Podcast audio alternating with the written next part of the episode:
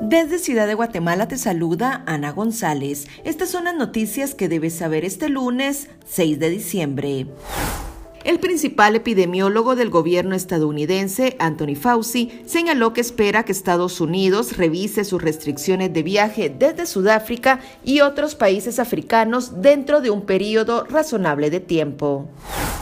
En noticias nacionales, el presidente Alejandro Yamatei viajará esta semana a Estados Unidos para reunirse con el Consejo Permanente de la Organización de Estados Americanos, OEA, en Washington.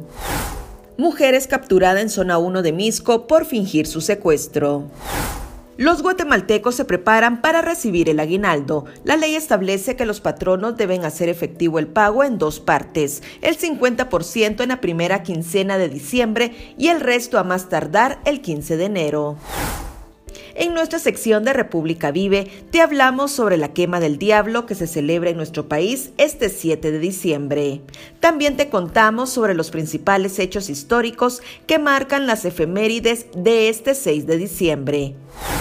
Eso es todo por hoy. Para mayor información ingresa a república.gt y mantente informado sobre las noticias del día. También nos puedes seguir en redes sociales como República GT.